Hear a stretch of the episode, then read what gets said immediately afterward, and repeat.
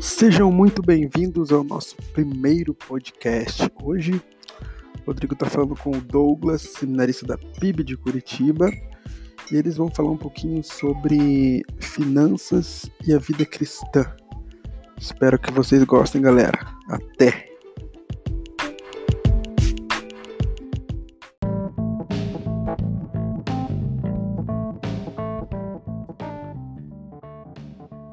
Fala, Douglas! Fala, Rodrigo! Beleza, meu querido? Tamo junto até Jesus voltar. É isso aí, cara. Tá meio escura a tua. Oi? Esse teu rosto tão bonito, tá escuro. Ah, meu sou, Coloca aí um, uma luz né? aí. Eu tenho um amigo meu, Vanderlei, que ele que sabe um pouco dessa parte de vídeo. Se você quiser, ele pode dar um auxílio para você. Pra você montar aí um, numa luz melhor aí. É, não, fala pra ele mandar o setup lá, fala pra ele ajudar a gente a montar um setupzinho de gamer, aqueles, aqueles fera. Ô, vi que você tá com uma luz profissional aí, hein? tá dando reflexo no seu óculos, dá pra perceber, então por isso que você tá vendo. Não, é, é o. É o Big, é o Big Brother aqui, ó, tá vendo? Ó? Transformers. Pior que eu não posso ficar sem óculos, cara, senão não enxergo nada, tem que ficar de óculos. Não, mas esse olho azul petróleo aí é meio sensível, né? É muita luz. Mas beleza. Douglas, antes de mais nada, cara, eu queria agradecer você pela sua disposição de tirar esse tempinho para gente bater um papo. Creio que vai ser muito legal. Creio que nós todos vamos aprender, né, cara? Eu, você todo mundo que que estiver assistindo a gente também. É, como eu tenho feito em todas as lives, cara, quer dizer, em todas as lives. Essa é a segunda live que a gente está fazendo e eu queria começar orando, cara. Eu acho muito importante que a gente comece orando, colocando esse momento no, no, na presença de Deus, né? Para que Ele possa estar tá nos usando, nos abençoando aqui neste momento. Eu vou orar, tá bom, meu querido? Pai querido, eu quero te agradecer por mais esse momento, por mais esse dia, por essa oportunidade que nós estamos tendo aqui de bater um papo, Pai, sobre esse tema que eu acho tão importante, Pai, nós debatermos, que é sobre finanças, o cristão e as finanças. Esteja à frente, usa nossas vidas, fala aos nossos corações, que seja um momento de aprendizado e também de sermos usados através do Espírito Santo, Pai. Abençoe a vida do Douglas, da Paty, do neném deles lá. E é que é isso que eu te peço no nome santo de Jesus. Amém. Amém. Amém, cara. Então, Douglas, para começar, é, você pode destacar alguém que esteja entrando aí no Instagram que é conhecido da tua parte, tudo bem. É, mas eu queria que começasse você falando um pouco de você e da tua família, falando aí o que, que você faz, né? A gente colocou lá no, no na mídia digital que você é o Douglas Benites, e... é, seminarista da PIB. Mas fala um pouquinho de você aí, vai. Eu vou te dar dois minutinhos para você falar um pouco da sua vida aí. Beleza, Rodrigo. Só destacando aqui, tem o Cleito, amigo nosso, né? Estuda lá na nossa sala também. Seminarista lá na PIB, trabalha na ação social. Aí Carlos e Clair ali são meu pai e minha mãe, estão lá no Mato Grosso. Lucas do Rio Verde. Que legal. Né? Tem a Laís, é uma amiga nossa aqui de Curitiba, a Laís, o Isaías, o Isaac, uma família abençoada que tem né, sempre ensinado muito da palavra para nós aí. Então, Rodrigo, é, a gente está aqui em Curitiba há uns três anos, eu e a Patrícia, a gente se mudou para cá para poder fazer teologia presencial. Né? A Patrícia começou comigo estudando ali na Fabapar. E aí, quando né, teve a notícia que ficou grávida ali, antes de nascer, ela pediu para segurar um tempo aí o curso, né, para poder se dedicar à maternidade.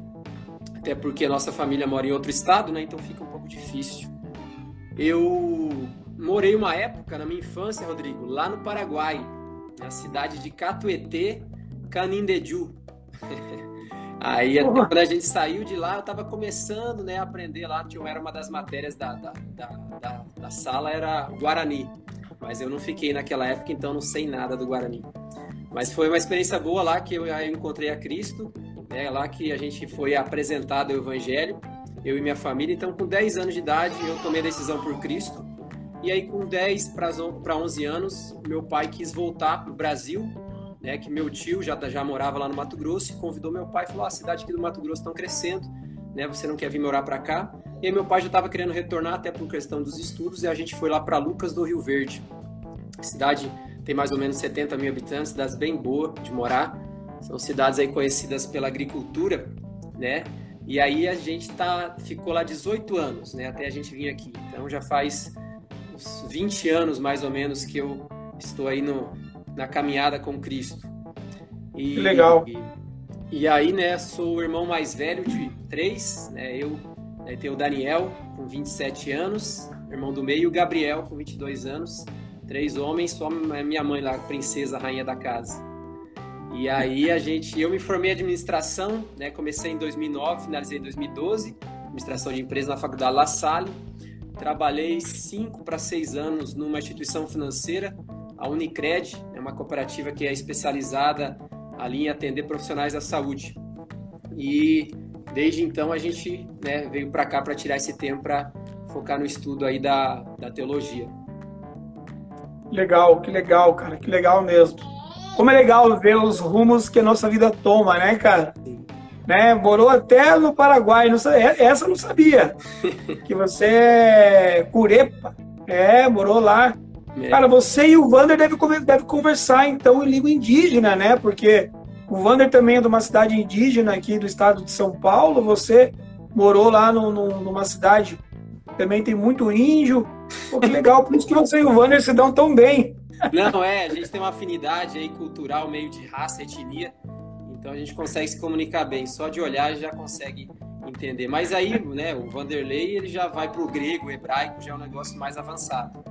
É, o Vanderlei está em outro patamar já. A gente ainda tô aprendendo português ainda. Isso. Que dirá o grego e o hebraico, tá maluco? Mas, mas, cara, o assunto que a gente definiu, eu com você, nós definimos, né? E é sobre, sobre falar sobre finanças, cristão e finanças.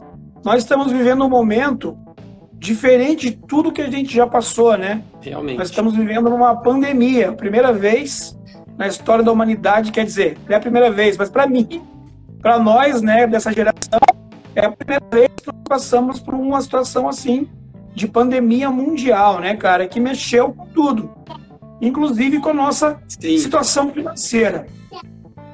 Mas primeiro, é, vamos, vamos, vamos falar para o pessoal aqui alguns dados né, que refletem a nossa realidade nos dias de hoje. Eu queria que você falasse para a gente um pouco, assim, dados, estatísticas, falando sobre a situação financeira aí do nosso povo. Você pode falar um pouquinho para a gente sobre isso? Sim, Rodrigo. Um negócio interessante, né? Você até comentou que a gente está vivendo um tempo bem diferente. E já pegando um gancho, né, com isso, eu estava vendo uns comentários lá da Grande Depressão de 1929, né, que foi uma crise financeira que teve lá né, nesse ano. E uma das coisas, né, que a gente acaba ouvindo e já trazendo aí também para poder compartilhar com os nossos irmãos, né? É um privilégio a gente estar tá, é, em volta dessa mesa de sabedoria, né? Que quando irmãos em Cristo sentam numa mesa para a gente poder conversar e compartilhar, todos ganham, todos são abençoados e né, a gente pode amadurecer e ter o nosso entendimento transformado. Então, é um privilégio mesmo a gente poder estar tá entre irmãos, entre família, compartilhando. E nessa grande depressão, é, Rodrigo, aconteceu também uma crise financeira, né?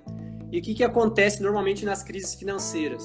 É, a transferência de riqueza daqueles que estão endividados para aqueles que têm, têm um pouquinho de sobra.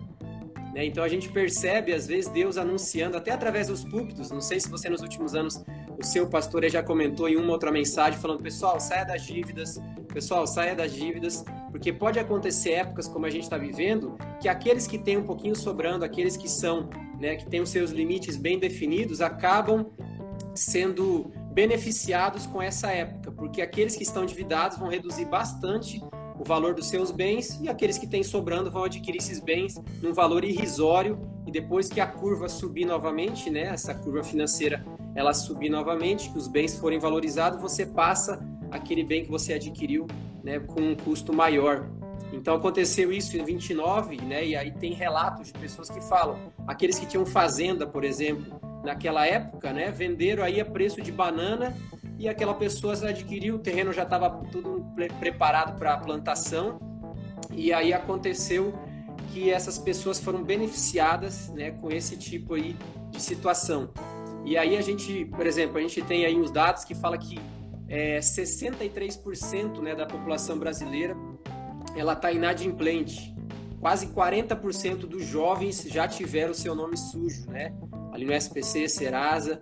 Desordens financeiras está totalmente ligada a divórcios, né? Famílias, casais que não têm a sua vida financeira bem organizada, não conversam sobre isso, não sabem quanto que ganham, quanto que gastam, estão, estão totalmente vulneráveis a brigas, a discussões, a problemas relacionais e que vai culminar no divórcio. Amizades, né? A gente percebe aí, não sei se você já teve isso com seus amigos, mas eu já presenciei muitos dos meus amigos brigando, né, por causa de questão financeira, famílias, né? Eu já tive, já acompanhei famílias que é, até foram se ameaçavam de morte por causa de herança, né? Porque o vô, o pai deixou uma herança e tal e não souberam conversar e aí às vezes um ameaça o outro. Então, problemas físicos. Nossa, pessoa que tem doente, tá com gastrite, dor de cabeça, enxaqueca, né, doenças psicossomáticas aí que estão totalmente alinhadas a isso, né? Corto, Cara, você estava falando. É, desculpa, eu é, estava falando. É, eu passei por uma situação agora com família, com a família do meu pai biológico. Cara, quando envolve dinheiro, eu estava falando, né? Que as famílias brigam muito por causa de dinheiro, né? Cara, quando envolve dinheiro, e olha que era pouca coisa, era um valor assim, insignificante, assim, foi dentro para mim, mas não era tão importante assim. Que se fosse, meu Deus, se fosse fazendas e, e muitos imóveis que tivesse é, na história, eu acho que ia ser pior aí a situação que eu passei. Quando a gente fala em dinheiro, é muito complicado. É, você falou ali sobre os casais, né? Os casais, a gente tem muitos casados, a gente tem as pessoas que estão querendo casar, né? E que o principal ponto ali de discórdia e de talvez de um divórcio aí é a questão financeira, né? E eu não sei como que você faz aí com a, com a Paty, como que vocês é, tratam essa questão financeira aí com vocês. É, fala um pouquinho para a gente sobre Douglas. Ah, interessante, Rodrigo, né? Aqui em casa a gente tem uma planilha de Excel, coisa simples. A Patrícia mesmo desenvolveu essa planilha. Ela gosta de colocar coisa bem colorida ali e tal, fez né, a planilha, organizou. Então, uma vez por mês a gente senta e ela faz o orçamento do mês. Ela entra em todas as contas, né? A gente tem lá duas ou três contas que às vezes separa alguma coisa. Tá, tá me ouvindo bem, Rodrigo? Tô, tô, tô te ouvindo bem. Não, beleza. Tô te ouvindo bem. Tá falhando, acho que um pouquinho essa internet, tá um pouquinho caindo ali para mim. É, às vezes dá esse probleminha, mas qualquer coisa dá um sinal aqui que a gente vai continuando. Então, beleza. Então a gente se organiza dessa maneira. A gente faz uma planilha Excel, coloca lá as entradas e saídas, e aí a gente já vê, né, certinho, o que, que a gente às vezes tá um pouquinho desfasado, como tá a nossa cesta de consumo, né? A gente olha ali, ah, pô, a gente está consumindo mais nessa área, a gente está vacilando um pouquinho mais nesse sentido. Então a gente consegue ter esse panorama, fazer essa leitura do que né, a gente consegue ter de renda, né, daquilo que é o nosso a renda mensal e também o que está saindo. Então é super transparente. Ah, esse mês a Patrícia quer fazer alguma coisa diferente lá no salão. Então a gente já se planeja para isso acontecer e tenta economizar em alguma outra área para isso ser possível. Então é super tranquilo e o que é tão libertador é eu como marido poder confiar nela ela poder confiar em mim. Então isso me liberta uhum. qualquer tipo de cilada que Satanás possa colocar na nossa relação. Né? A gente percebe toda vez que, por exemplo, um cara vai fazer uma, vai sair para o mato caçar e ele quer fazer ali uma emboscada, ele coloca algumas folhas, né? Coloca ali um, uma coisa que vai se confundir com o ambiente, mas você vai pisar naquela folhagem e vai cair num buraco. Então Satanás ele é muito astuto, né? Ele coloca ciladas e ele só espera o momento de você pisar nelas. Então, se eu e a Patrícia não formos transparentes um com o outro, eu falo, ó, esse mês a gente comeu muita pizza, esse mês a gente comprou algo é, desnecessário só por impulso, só por satisfazer uma carência, alguma coisa que estava escondida no nosso coração, e aí a gente já tem que orar, pedir perdão um para o outro e pedir misericórdia para Deus, porque aquele episódio de uma compra errada evidenciou no meu coração algum buraco que de alguma maneira precisa ser preenchido por Deus e também na minha relação com a Patrícia. Então, isso para mim me protege, é uma cerca que é colocada na minha relação comigo, com ela, porque a gente é transparente e tá ali aquela ferramenta do Excel, coisa simples, basicona mesmo, né? não é nada sofisticado. Eu tenho um aplicativo que eu gosto, que é o Organize, né? então lá você consegue colocar tudo que você ganha, tudo que você gasta, e no final de mês ele te dá gráficos. Ah, quanto você gastou em farmácia, em combustível, em estudo, em capacitação pessoal, né? E eu acho bem interessante isso. Em fralda. Em fralda. Ó, outra coisa, falando de fralda, Rodrigo, achei interessante você comentar sobre isso, porque a gente foi comprar, comprar fralda pro Natan quando ele fez nove meses. Cara, que então, benção! é uma das características de você é, viver em comunidade, né? Você tá inserido numa igreja local, você se relacionar bem com as pessoas, você confiar em Deus, você ser generoso. E quando acontecem situações assim, aqueles irmãos te abraçam e eles vão investem na sua vida, né? Porque eles sabem é. que é uma família só. Então, aquele irmão, né, já foi cuidado no passado e ele ainda foi transformado na mentalidade e agora ele continua cuidando de outras pessoas que estão vivendo aquilo que ele já viveu. É, então, cara, depois até a gente vai comentar um pouco disso, né? Alguns versículos bíblicos, falar sobre a fidelidade de Deus, né? Mas antes, Douglas, eu queria é, trazer para a gente uma, esse assunto aqui do dinheiro, né? Eu estava lendo alguns versículos e comentei com você até na semana passada, quando a gente bateu um papo, sobre a Bíblia fala sobre dinheiro. Não, não é coisa boa, né? O, por exemplo, quando ele dá no, lá no livro de Tiago, quando ele dá conselho ao rico, ele está falando, ai do rico. Cara, quando a gente vê isso, a gente. Dinheiro é uma coisa que a gente vê que é muito ruim.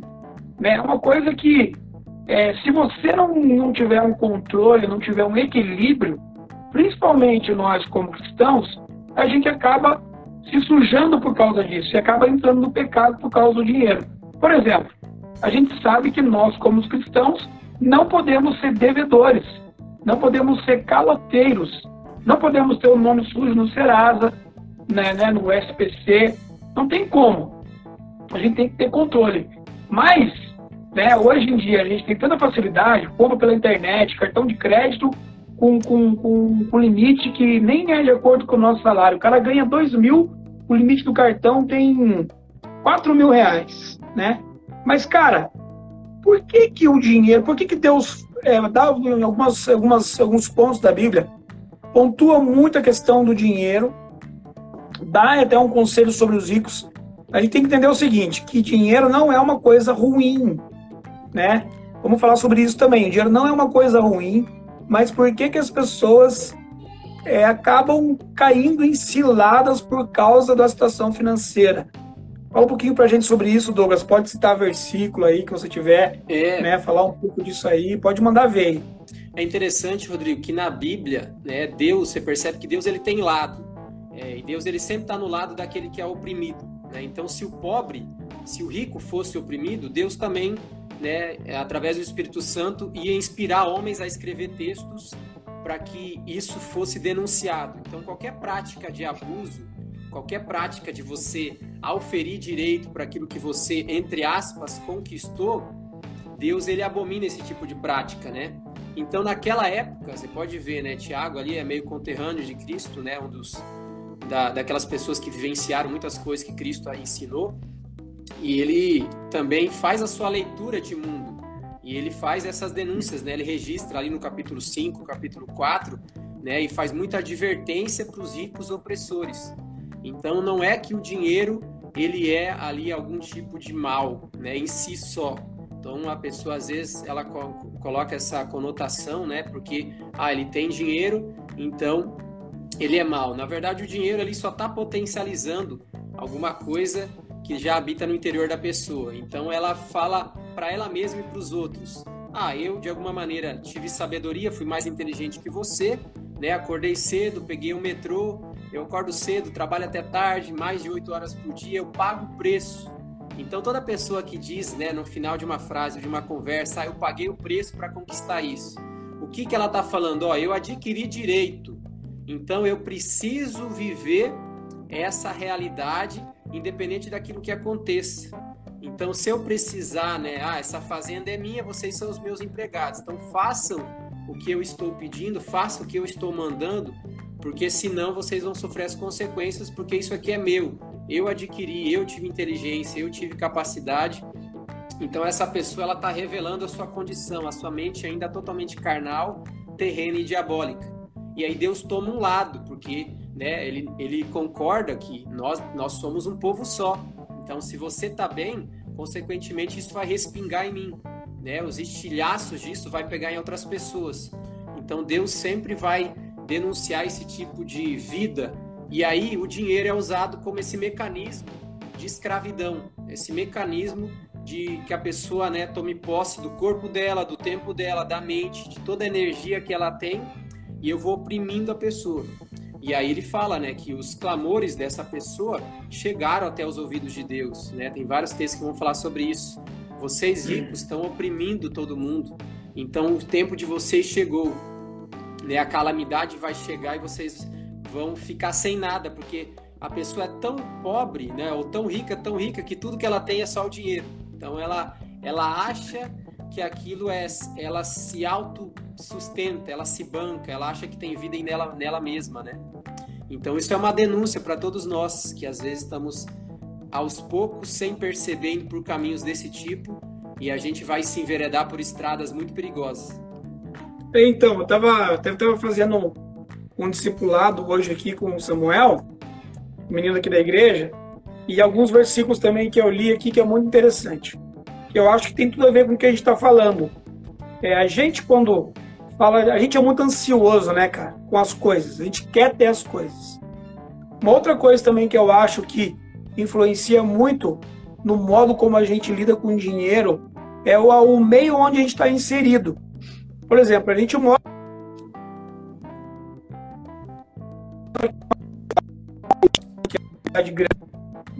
Voltou, voltou. Rodrigo. Voltou, Isso. voltou. Isso, voltou. É, eu Só morei... repete sua última frase ali. É, você mora aí numa, numa cidade, você morava numa cidade, veio para uma capital, então o que faz a gente gastar muitas vezes ou ter coisas é o meio que a gente está inserido.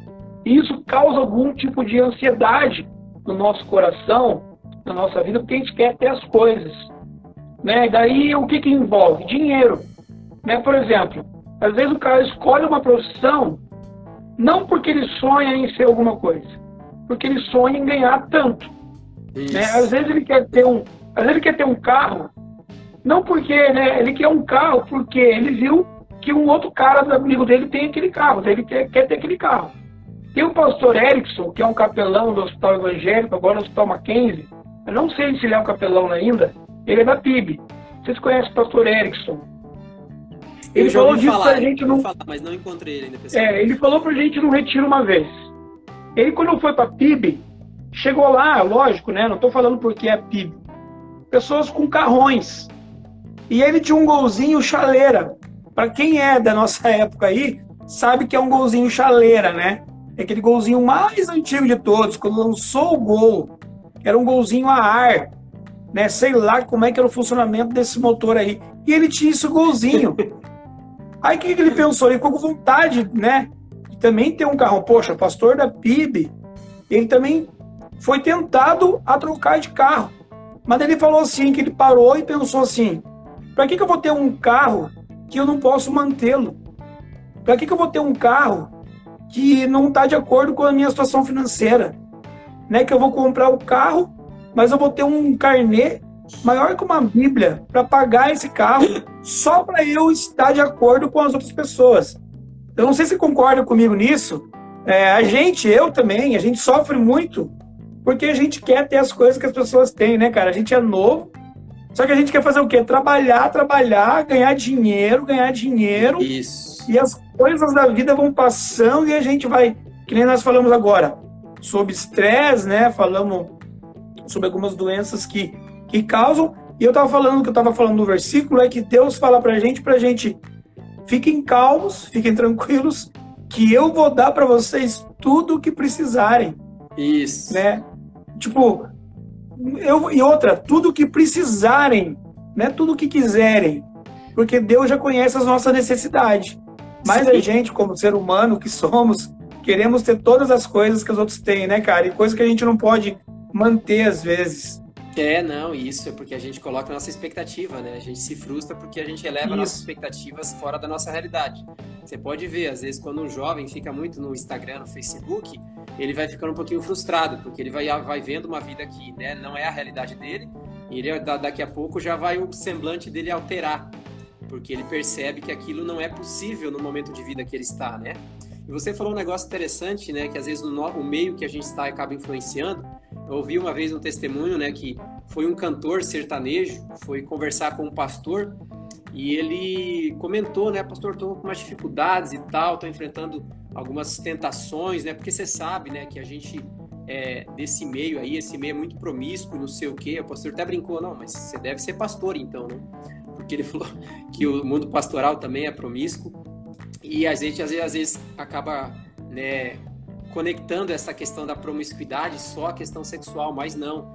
Todo mundo que de alguma maneira é colocado numa, né, num, num, nível de poder ou de autoridade sobre algumas pessoas e, e usa isso para benefício próprio, essa pessoa também está sendo promíscua, né? Essa pessoa também está fugindo daquilo que originalmente ela nasceu para ser. E aí, né, o pastor falou assim, ó, você fala que você sofre tentações, porque você está nesse mundo de cantor sertanejo e tal, você está falando que o meio que você vive está influenciando você, você está quase caindo, quase pisando na casca da banana, quase vacilando, quase caindo em tentação, né? E aí ele falou, mas qual é a estratégia que você usa? Ele falou, não, toda vez que, às vezes, uma fã, toda vez que uma fã chega ali para né, conversar comigo ou de alguma maneira me assediar, eu lembro da minha esposa, né? Eu lembro da mulher que está lá na minha casa. E aí eu achei interessante que ele falou, Rodrigo, que o, né, que ele falou assim, ó, você vai fazer algo diferente. Eu vou sugerir para você fazer o diferente. Em vez de quando você estiver sendo tentado pelo meio que você está inserido, você lembrar da mulher que às vezes está na sua casa, porque dependendo da cena que você trazer à memória, você vai se frustrar. Você realmente vai vacilar e vai para a cama com a mulher, né? E vai ali se aventurar numa relação extraconjugal, né? Porque às vezes uhum. você puxa na memória ali, você bater uma cena que você acabou de brigar. Você tá vindo pro show, acabou de brigar com a, com a, com a sua mulher dois, três dias atrás, essa cena veio e você fala, ah, realmente, né, meu casamento não tá legal, vou me aventurar nisso. E aí ele falou assim, em vez de você lembrar da mulher que tá na sua casa, olha para a pessoa, para essa fã, essa menina que tá dando em cima de você na sua frente e lembra quem ela é em Cristo Jesus, né? Ela é sua irmã, então a responsabilidade que você tem com, com ela é não defraudá-la, né? Então a gente às vezes acaba associando um pouco, Rodrigo, a culpa ao meio que a gente vive, mas o meio que a gente vive reflete a condição das pessoas que estão naquele meio. É cada uma lutando pelos seus próprios interesses, suas próprias expectativas, né? E aí a gente vai criando muitas é, coisas na nossa mente, por quê? Porque os nossos olhos não estão meditando naquilo que de antemão Deus preparou para nós. Ele fala que ele preparou caminhos totalmente aplanados, terras, um caminho totalmente endireitado. E aí eu fico me alimentando né, daquilo que os outros estão conquistando, isso vai me trazer frustração. É igual uma pessoa que às vezes tem problema emocional com alguém, né, ou teve alguma briga relacional, e aí ela pega e ela começa a orar para Deus, para Deus dar um corolla para ela. E aí o próprio Tiago, né, que é o livro que você leu, ele fala assim, da onde que vem, né, as guerras e contendas que há entre vocês? Daquilo que habita no coração de vocês, essa corrupção, essa rebelião que houve, né, lá no, lá no Jardim do Éden. E aí ele fala, mas daí fala assim, ah, mas vocês pedem e não recebem, porque pedem mal. E, ele, e aí você acha que Deus vai dar um corolla para uma pessoa assim, porque qual é a motivação dela? É passar na frente da casa do Rodrigo e buzinar. E falar, Rodrigo, você que sempre achou que eu nunca iria prosperar, eu nunca iria conseguir, né? Você ou meu pai minha mãe que falaram que eu não ia poder me erguer na vida, eu fui agora, né? Me esforcei, me capacitei, fui atrás, paguei o preço. E aí eu pedi para Deus, Deus está comigo, Deus está no meu lado. Ele me deu o corolla para eu passar nas frente da sua casa, buzinar e te mostrar que eu realmente consegui, não sou aquilo que você falou. Então, essa pessoa, Deus não pode abençoar uma pessoa assim.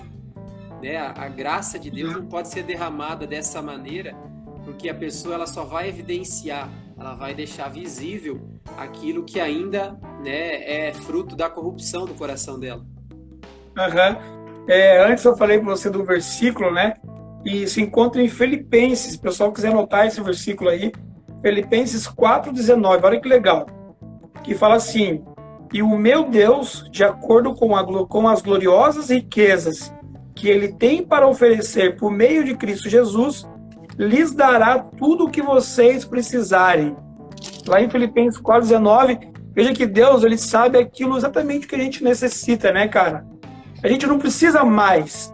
Aí uma coisa, Douglas, que a gente vai entrar agora, você falou aí de mentalidade e de. Eu acho que tem que ter uma, uma mudança de mentalidade na nossa vida. Por exemplo, eu estava fazendo, uns tempo atrás, é, eu, tava, eu, eu comecei a trabalhar cedo né? Eu, eu minha, minha primeiro registro na carteira foi em 97. Eu sou de 81. Primeiro registro na carteira foi em 97, trabalhava no supermercado. E mais eu já tinha feito alguns trabalhos assim, tipo em serralheria para tentar aprender a profissão de serralheiro, né?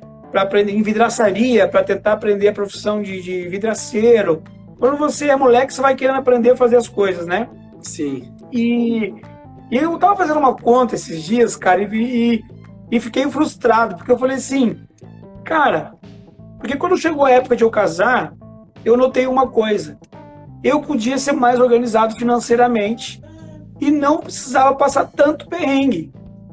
E aí, eu falei assim, cara, se eu tivesse guardado 50 reais por mês, desde o meu primeiro salário, cara, hoje eu teria um dinheiro guardado na época que eu casei, né, casei em 2014, para casar tranquilo, né, sem passar perrengue.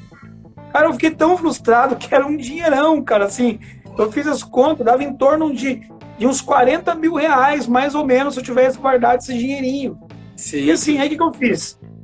Eu tinha uma mentalidade fraca, era um adolescente, é, infelizmente a minha família, ela não soube me, me, me trans, transmitir para mim uma educação financeira boa, né? Até porque elas viviam em condições também muito difíceis. E aquele negócio, quando a gente vive em condições muito difíceis, a gente, sem orientação de Deus, a gente acaba fazendo dívida. E, mas, cara, enfim, hoje a minha mentalidade mudou. Depois que eu casei, a família da minha esposa, que você conhece, a Morena, eles têm uma organização financeira muito legal. Acho muito. Não são crentes, não são evangélicos, mas tem uma, uma, uma organização financeira jóia, assim, de ser muito justos, né, com os filhos e com eles mesmos. E depois que eu casei, é, a gente, eu comecei a copiar a maneira deles agir nessa questão financeira, Sim. né, em não se endividar, não comprar coisas que não precisa, não gastar cartão de crédito, é, não ir entrar numa loja, fazer o cartão daquela loja e todas as lojas que você entra você faz o cartão, né, e daí você tem sempre a oportunidade de gastar, gastar, gastar, gastar. Mas o que aconteceu? A minha, a minha mentalidade mudou. E demorou para aprender, né? Eu casei com 33 anos. Né? Meu primeiro emprego foi com 16 anos. Então, olha que mais de 15 anos se passaram para que eu tivesse uma mudança de mentalidade. Sim. O que você fala para a gente sobre isso, Douglas? Como a gente, como cristão, qual é a mudança de mentalidade que a gente tem que ter sobre ser cristão e lidar com dinheiro financeiramente. É, eu lembro, Rodrigo, uma vez eu estava discipulando lá, fazendo na, na sala discipulado, tinha um grupo de pessoas, umas 5, 6 pessoas, a gente estava conversando um pouquinho sobre mudança de mentalidade, e aí tem uma mulher, professora, já mestre, doutora na área dela, professora universitária, e ela comentou, né, que ela tinha passado por um divórcio, estava né, já com seu novo marido, os dois, ambos tinham passado por um divórcio no passado, e ela achou tão interessante, né, como Cristo vai transformando a mente dela, que ela falou assim que possivelmente, se eu conhecesse o que eu conheço hoje, eu não teria cometido os erros. É ele, né, que está casado comigo hoje, provavelmente estaria casado ainda com a esposa dele, eu ainda estaria com meu primeiro marido, a gente não cometeria os erros que a gente realizou na nossa vida, porque a nossa mente, né, sendo transformada, ela regula o nosso comportamento. E aí o comportamento evidencia quais é as obras, né? As obras que realmente a gente está praticando. E aí, né, tem gente, por exemplo, você até comentou, ah, se eu tivesse o conhecimento que eu tenho hoje naquela época, né, minha vida financeira já estaria diferente. Então você percebe que isso acontece em vários níveis da nossa área, né, de áreas da nossa vida. Ah, se eu tivesse o conhecimento que eu tenho hoje, eu educaria os meus filhos diferente. ah, se eu tivesse o conhecimento que eu tenho hoje, o meu trabalho, a maneira que eu trabalho seria diferente, né? Então, você percebe que o conhecimento, ela, ela regula, ele regula o comportamento das pessoas. Então, quando a nossa mente está transformada, como Romanos 12 comenta, né? Transformai-vos pela renovação da vossa mente para que sejam capazes de experimentar uma nova, boa e agradável vontade de Deus, né? Que ainda não era conhecida por nós. Então, a gente vai se comportando diferente nas relações, no casamento, na empresa. Né? E a gente, por exemplo, vive essa bagunça, esse caos hoje em todas as áreas da nossa vida, porque Deus não está sendo consultado, Deus não está sendo obedecido. Existem princípios eternos, Rodrigo, que foram compartilhados conosco, né, através da palavra de Deus, essa sabedoria milenar bíblica, e esses princípios norteiam, né? Eles funcionam, o mundo, as relações funcionam a partir desses valores e princípios eternos que Deus já estipulou. Mas como nós nos rebelamos contra Deus e, consequentemente, contra o próximo, a gente vai, vai espalhando esse estilo de fazer a vida funcionar da nossa maneira.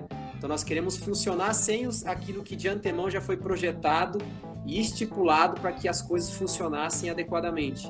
Ó, por Exatamente. exemplo, o, o texto de Provérbios 22, 7 fala assim: O rico domina sobre o, pro, o pobre, quem toma emprestado é escravo de quem presta.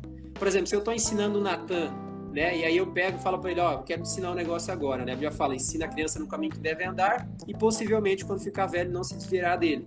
Eu falo o seguinte, vou te dar 10 reais aqui e eu quero que você me fale o que você vai fazer. Como ele é criança, ela é imatura ainda, né? Ele ainda está subordinado a uma mente madura.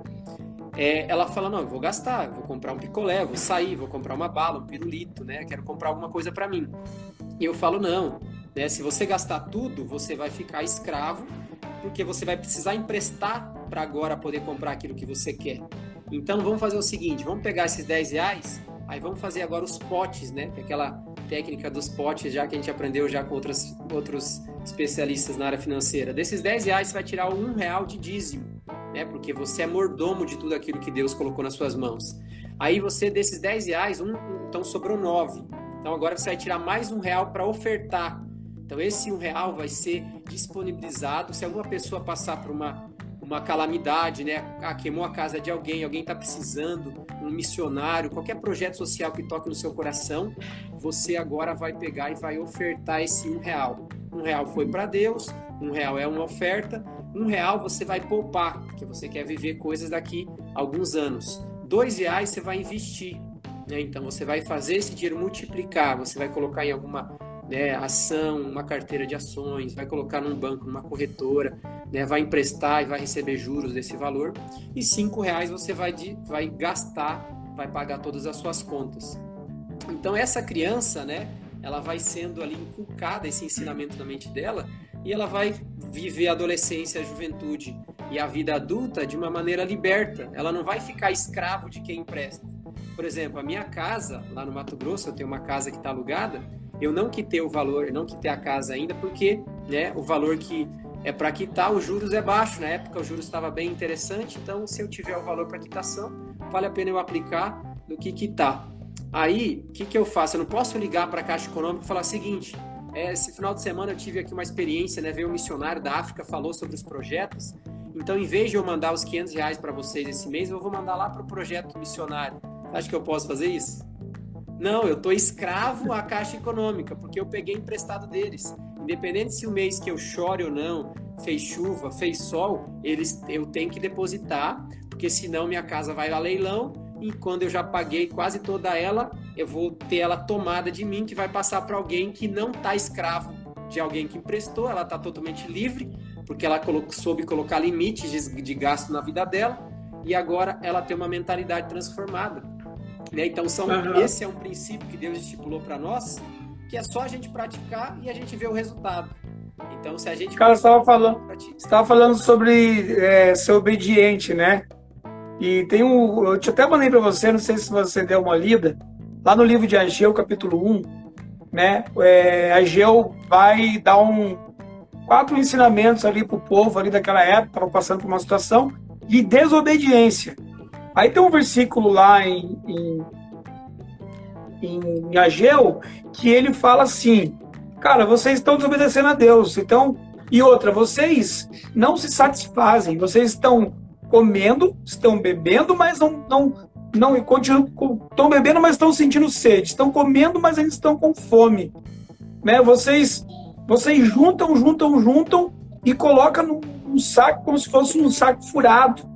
Né, cara? Porque daí você juntar um dinheiro, colocar num lugar onde vai para um buraco onde você nunca mais vai ter acesso por causa da desobediência do povo, né, cara?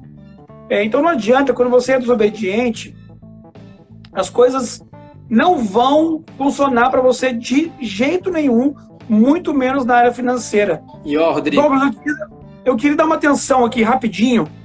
Tem um pessoal entrando aí. Rafael acabou de entrar aí, o Rafael da Luz, é. que é nosso camarada aí, seminarista também. Ó, a Jana, a Jana ainda e o Alex Tomé ali, eles são líderes da base da Jocum. Lá de que legal, cara. São missionários já há vários anos, são amigos. Ó, queremos você aqui, hein? Na nossa bate-papo aqui da juventude. Quem sabe Wesley, depois a gente um bate-papo com os missionários da Jocum. É, o Wesley ele é um gestor financeiro aqui, né? Sabe muito também dessa área. Irmão nosso ali da PIB. Ele e a Ana são amigãos nossos. O Cris, né, o Christian Schmidt, é colega nosso de aula, lá de sala de aula de teologia. A Ellen, a Ellen é uma irmã nossa, né? Casada com o Anderson lá de Lucas do Rio Verde. Uhum, aqui tá, a Raquel tá aqui com a gente. Ô, Raquel. Né, que também é da turma aí, né? Daniel Benítez, é teu irmão? Isso. Daniel Benítez tá aí. Ó, o Joab Ribeiro, né? Trabalha também, mora lá no Mato Grosso, né? Casado e o Alan Guzzi. O Alan Guzzi cresceu comigo, o Joab também, desde, conheço eles desde meus 10 anos de vida aí, são parceiros. O Devander tá aí, cara, o Devander também tá aí, matando aula da Fabapar, tá aqui com a gente. Vamos ver que tem lá o Sérgio, a Ana Adelaide tá com a gente aqui. Ó, o Marcos. O Gabão tá com a gente. O Marcos Rossati, Cara, muito legal, gente. É pastor também, né? Ele é músico e músico fera demais aí. Ah, legal. Rodrigo, Cara, mas você falou um negócio que eu achei bem interessante, né?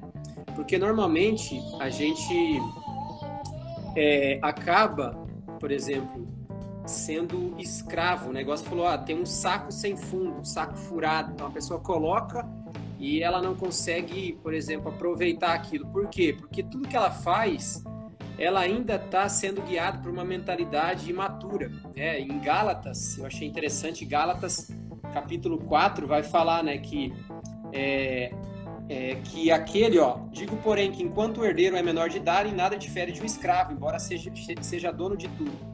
No entanto, ele está sujeito a um guardião, administradores até o tempo determinado por seu pai. Assim também nós, quando éramos menores, estávamos escravizados aos princípios elementares deste mundo.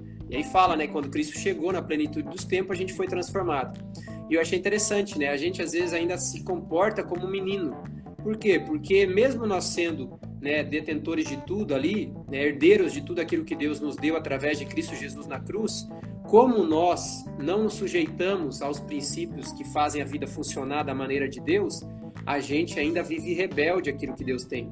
Então, se um recurso chega na minha mão e na sua, e na mão dos nossos irmãos que estão aí acompanhando a gente, estão nessa mesa de sabedoria, né? A gente evidencia isso, a gente usa isso para poder ter benefícios próprios, satisfazer as carências do nosso coração, né? satisfazer os nossos desejos.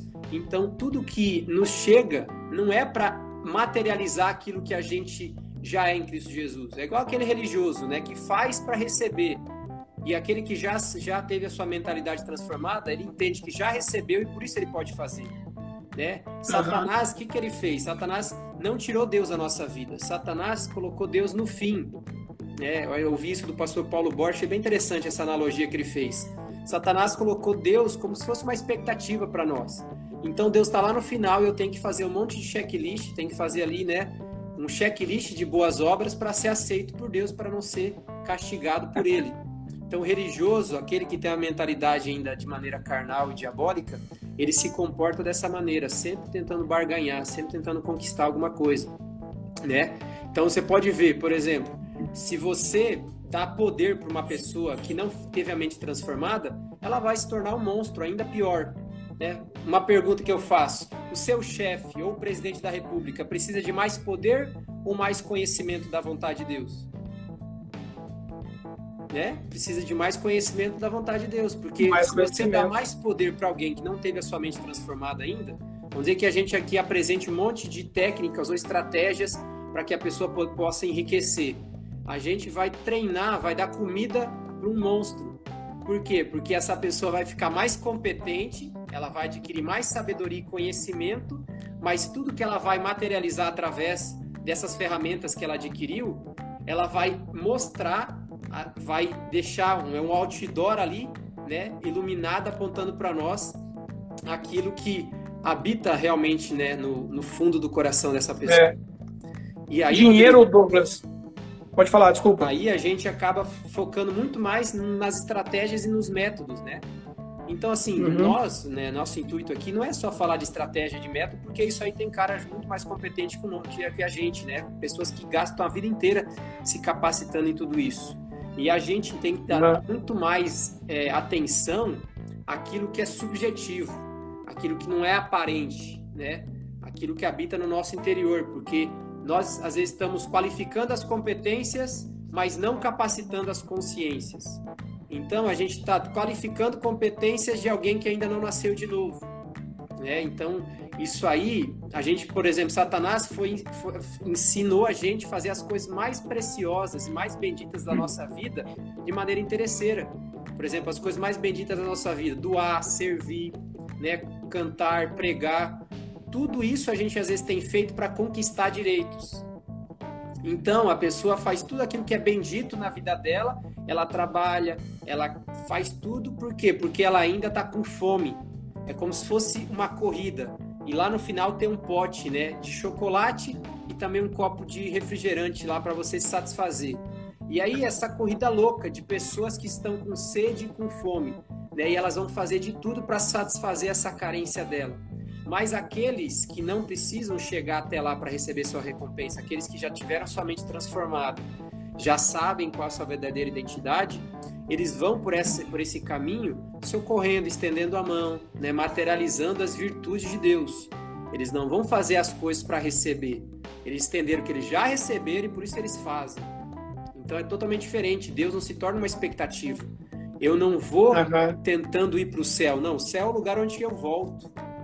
Né? Em vez de eu querer ir para o céu e para isso eu vou fazer um monte de coisa para conquistar, não, o céu é o lugar onde eu volto depois de ter cumprido a minha missão. E na vida financeira é assim, Rodrigo, né? Se a gente não entender quem a gente é, tem até uma, uma história que eu vi aqui na igreja, bem interessante, pra, só para eu fechar essa parte. É, vai falar que alguns alunos de uma universidade americana foram lá nos Estados Unidos fazer, nos Estados Unidos não, na África, fazer um projeto com alguns fazendeiros ali da África, né? Que plantavam arroz, faziam uhum. umas coisas lá da agricultura. E eles trabalharam só a competência desse povo. E eles deixaram, né, algumas técnicas para eles poder extrair mais arroz ali e mais produtos daquela chácara, daquela fazenda. E aí eles voltaram três anos depois e eles falaram, ó, é para vocês aí poder né, dar mais emprego pro pessoal, não depender tanto de ajuda humanitária e tal. E eles voltaram três anos depois lá e viram que esses fazendeiros tinham aberto prostíbulos e pontos de droga, boca de fumo. É, por quê? Porque eles foram treinados nas suas competências, mas a sua consciência não foi transformada.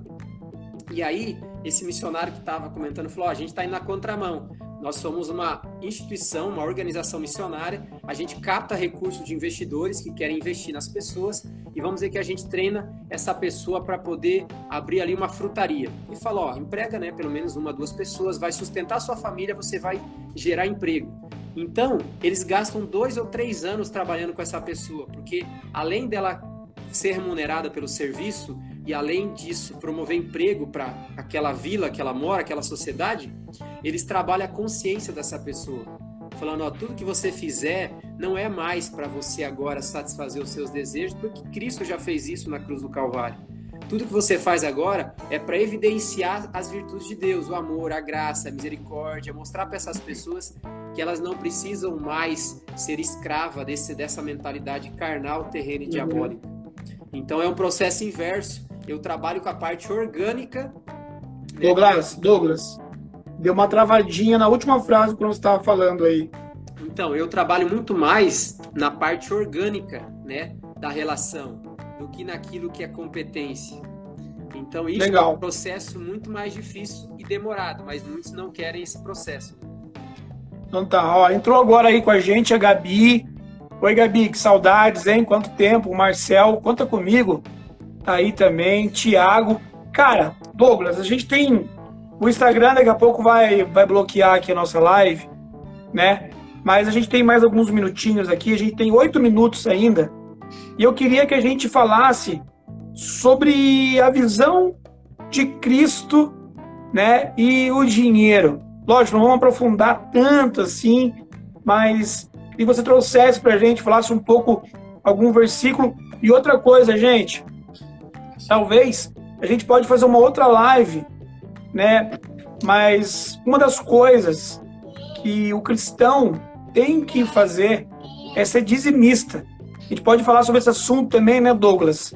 Que é você ser fiel, né, para que as bênçãos de Deus possam se derramar sobre nossas vidas. Quando a gente fala de dízimo, é muito polêmico, né? Porque a gente tem muitas igrejas que não têm uma organização financeira, só visam o dinheiro, né? A prosperidade, a prosperidade, você vai enriquecer, você vai enriquecer, e quem enriquece são só os líderes dessas igrejas, né? Mas uma dica que eu dou para você, que está nos assistindo, uma, faça parte de uma igreja que tenha transparência com a questão financeira. A denominação batista, a igreja batista, a qual a gente faz parte, tem muita clareza quanto a isso, né? É exposto para toda a igreja, relatório financeiro, o que foi gasto, quanto que ganha, o que foi comprado, o que precisou, para dar uma vez discussão quanto a isso. E o que mantém a nossa, a nossa igreja né, local, a nossa comunidade, é o nosso dízimo, né, a nossa oferta. E eu queria que você falasse um pouco disso, Douglas, né? É, vai ter que ser breve, que a gente tem sete minutinhos agora, e falar um pouco aí de sobre Jesus, né? Que Jesus fala pra gente aí Sim. sobre a questão do dinheiro. Pode falar. Eu achei interessante o que você falou, e lá em Atos vai falar sobre isso, né? Uma comunidade de irmãos que viviam juntos, e lá em Atos 2 fala que eles tinham tudo em comum. Então, eu, eu olho para a vida né, da outra pessoa e eu me sinto responsável. E uma das coisas que é libertador para nós, que é um princípio eterno que Deus estipulou, é a gente, a pessoa que saiu da, da imaturidade, né, dessa, desse pensamento infantil e agora já pensa como adulto, ela não pensa mais só nos direitos, mas ela pensa nas suas responsabilidades. Então eu assumi uma responsabilidade com um grupo de irmãos, que é a minha comunidade local, a igreja com a qual eu pertenço, e de alguma maneira eu vou contribuir, seja com meu tempo, com meus recursos, eu vou agora doar, eu vou deixar isso fluir de mim. Eu vou mostrar, evidenciar aquilo que já aconteceu interiormente. Então eu mostro né? Então, por exemplo, verdadeiro escravo, tá? se eu coloco uma garrafa de cerveja na minha frente e na sua, se um de nós dois é viciado em álcool, o verdadeiro escravo é aquele que não aguenta a tentação, encosta na garrafa e toma. Né? Aquele que já não fala, ah, você agora não, é, não bebe mais. Não, eu sou verdadeiro livre, às vezes, nessa relação.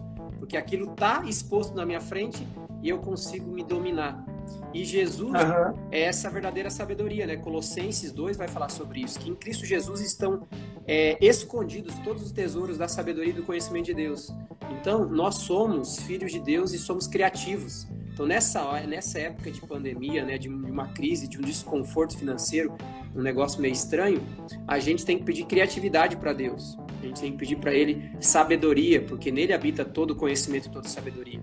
Né? A gente, nós, como filhos de Deus, temos que evidenciar ao mundo como que realmente a gente deve fazer negócio. É, é, é nós que devemos ensiná-los, não a gente aprender com eles. É nós, uhum. filhos da luz, que devemos agora materializar e deixar isso exposto na cara deles para mostrar, através das nossas obras, as nossas obras vão denunciar o estilo de vida dessas pessoas né, vai falar assim: não andeis ansiosos por coisa alguma, porque quem corre atrás de comer e de vestir é o pagão. Então, Cristo, quando ele quis nos curar, ele deixou essa passagem registrada através ali de Mateus, né? Ele vai falar assim: olhe para os lírios, eles vestem mais, né, mais do que o Salomão no esplendor da sua glória. Olhem para os passarinhos, eles comem melhor do que qualquer, né, qualquer banquete que você possa imaginar ao redor do mundo. Então, Cristo querendo nos curar dessa loucura de pensar de maneira terrena, carnal, diabólica, falou assim: ó, observe essas pessoas, né? observe o lírio e observe o passarinho, eu sou pai de vocês, não vou deixar isso acontecer com vocês, eu vou suprir as necessidades de vocês. Então isso já está garantido, está resolvido. Isso a gente não precisa mais se preocupar. Agora busque em primeiro lugar o reino de Deus, ou seja, tudo que você fizer não é mais para comer e para vestir, é para mostrar para os outros, para deixar evidente como um verdadeiro ser humano deve viver, qual o jeito certo de ser gente da maneira de Deus. Então, Rodrigo, Muito bom, nós temos que ser libertos disso, né? De olhar para as finanças e olhar as finanças como se fosse uma, uma estratégia para a gente se dar bem na vida. Por exemplo, um pai que uhum. quer estragar um filho, é só ele começar a falar, ó oh, meu filho, vai lá, faz uma boa faculdade, né? arruma um bom emprego, arruma um bom diploma, porque aí sim você vai prestar na vida, aí sim você vai ser na vida. A gente está escravizando esse adolescente, essa criança, a pensar que ela só vai ser alguma coisa se ela tiver. Na verdade, não. O dinheiro era para ser um instrumento da gente expor na, né, na cara de todo mundo e falar assim, ó, isso aqui não me escraviza mais, isso aqui é só um meio, só um instrumento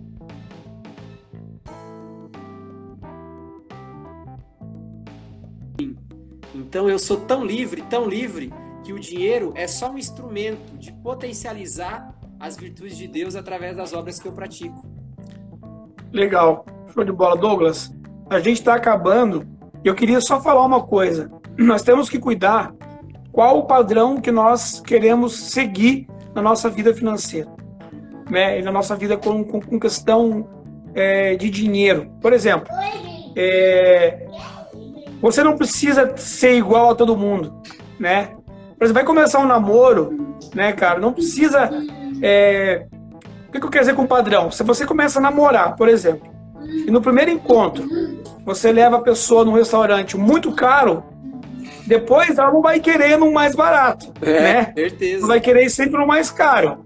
Então comece no comendo um cachorro quente. E além disso, você defraudou a pessoa, porque você mentiu, né? Você não tem capacidade de, de frequentar um restaurante desse. Você só quis mostrar algo que você não é. É, é a pessoa mal Douglas, a gente tem 20 segundos, vai acabar a nossa live. Eu quero te agradecer, cara, pelo tempo que você é, se dispôs a estar com a gente aqui. Deus te abençoe. Cara, manda um abraço aí para tua esposa, pro teu neném. Deus abençoe.